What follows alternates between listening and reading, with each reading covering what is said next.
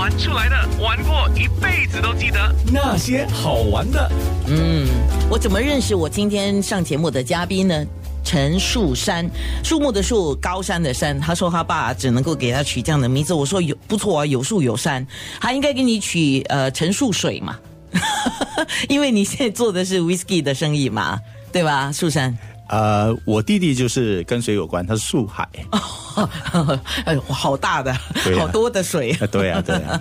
哎，陈树成跟你没有关系哈。呃，没有，没有。啊，今天那些好玩的讲的就是 whisky，因为有一次试菜的时候，我就认识了 The Writing Club 的谭苏珊啊，可能很多你的朋友都认识你的英文名字陈树山，所以今天就说，哎，来我们节目讲一下来，现在 whisky 好像有一种流行啊，流行了一段日子了，特别前一些时候呢，很流行日本的 whisky，是炒作的关系吗？呃，二零一三年日本的那个 whisky 就是由三崎酿造的，呃，其中一款。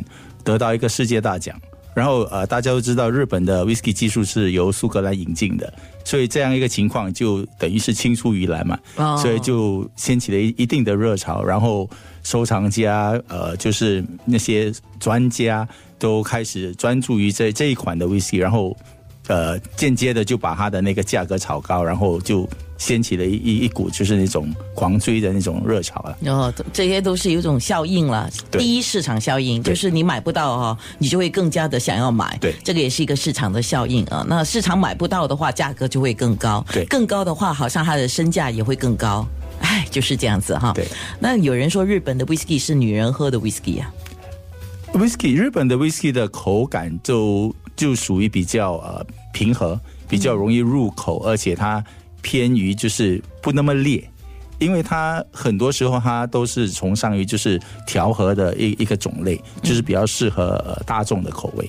那大家如果对日本的酒有所了解的话，它是属于比较那种清淡清香型的，所以它的 whisky 也有一定的特质，就跟他们的民族特性很像啊。对，呃，就是那种卡哇伊的也有哈，或者是安安静静的、碎碎的也有，就是类似于这样啊，它就不就是动作不会太大的那种。所以它它的它的款式就跟真的跟苏格兰很不一样，就让人家有一点比较惊艳的感觉。哦，对，苏格兰不就穿裙子那些叫苏格兰吗？呃，苏格兰的穿裙子是男的，日本穿裙子是。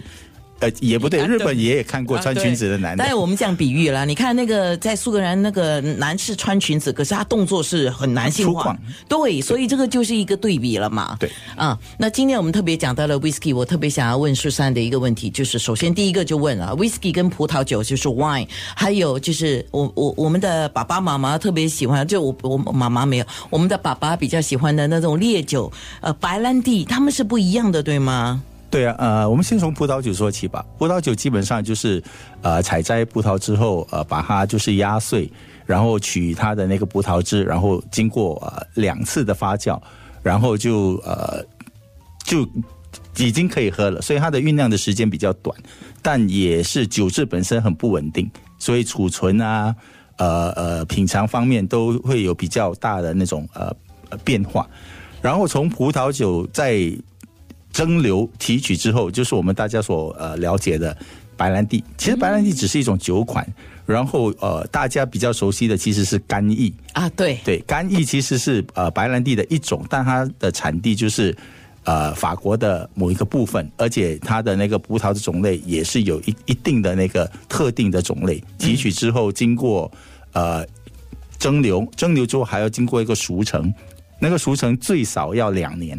在熟成两年之后，它才能称之为呃白兰地，然后它的那个级别是叫 VS，对。哦，那刚才你讲的干邑啊，怎么写呢？就是干粮的干啊，就是天干地支的那个干，然后邑呢一个口下面一个八啊，对，干邑的英文是 Cognac 啊，Cognac 是法国的一个地方地名，所以 Cognac 的酒精度一般都高嘛？呃，他们通常都会把它调息到呃四十个呃 percent 八仙。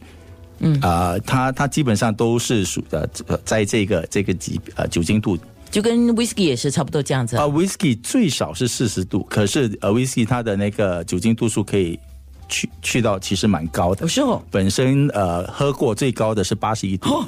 哇，对那就是火在烧哎。呃，还好，其实还还蛮蛮入口，可以入口的。哦，那当然，一般葡萄酒我们知道酒精度有十四、十五、十六，大概是这样子都有啦。对这相对是比较低一点啦。对那当然更低的就是喝啤酒了，四度、五度这些对哈。那啤呃水果酒更不用讲啊，那个不在我们今天讨论的范围啊。那些好玩的。